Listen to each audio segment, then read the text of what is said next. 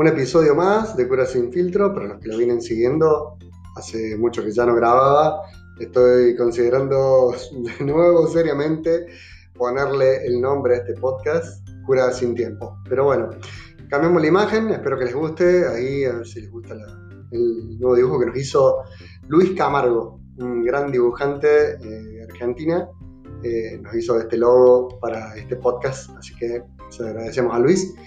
En el capítulo de hoy analizamos esta frase con la que no estoy de acuerdo. Todos los caminos conducen a Roma.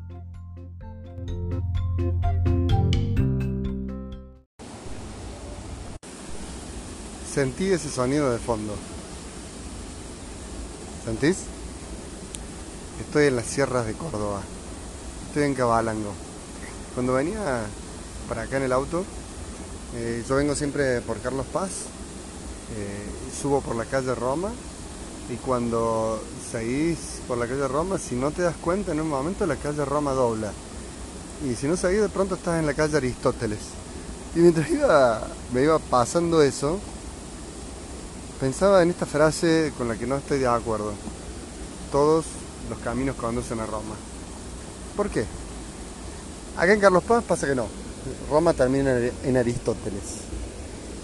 Y si Roma termina en Aristóteles y después dobla, también quizá para nosotros esa frase tiene mucha implicancia con la iglesia, ¿no? Pensar que todos los caminos conducen a la iglesia o que todos los caminos conducen a la sede de la iglesia. En el fondo es pensar que el mundo gira en torno a la iglesia, pero no es así. El mundo no gira en torno a la iglesia. No somos el centro del universo. Hoy ni siquiera la fe es una propuesta central en la vida de las personas. Aunque yo creo que nadie muere ateo, ¿no?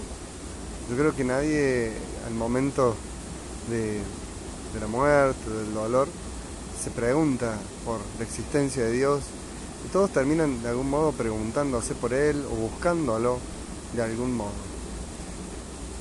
Pero lo que está claro es que no todos los caminos conducen a Roma, que esto no tiene que ver con la iglesia, que la iglesia no es el centro, y que la iglesia no se tiene que erigir en el centro del universo o en el centro de la historia, querer ser la primera protagonista de la historia. Porque cuando hemos hecho eso, le hemos hecho mucho daño a la historia. Llevamos más de 2000 años y muchos errores hemos cometido pensando que todos los caminos conducían a Roma. Pero también hemos hecho muchas cosas muy buenas. Cada uno podrá hacer su propio balance de desde dónde mirar la historia de la iglesia y cómo mirarla.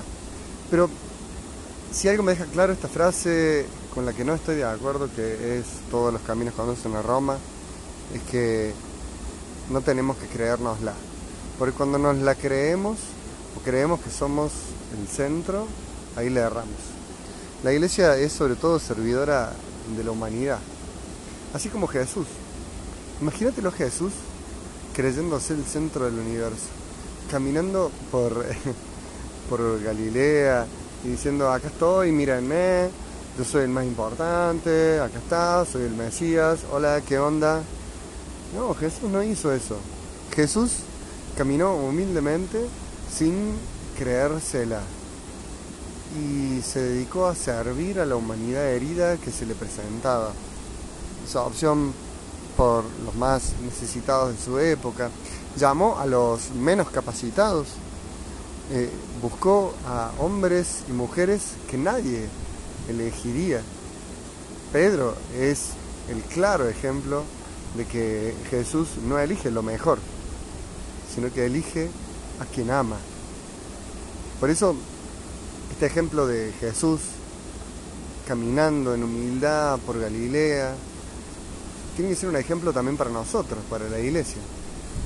Caminar en humildad, que es re difícil, ¿no?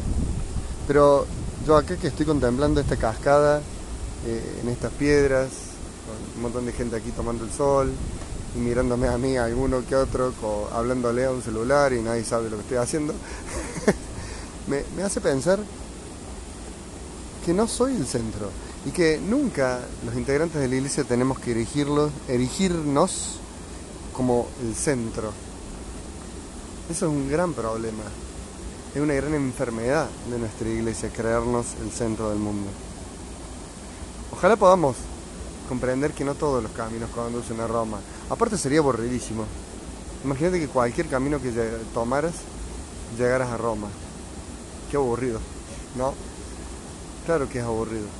Porque todos los caminos conducen hacia donde vos conducís, hacia donde, donde vos vas.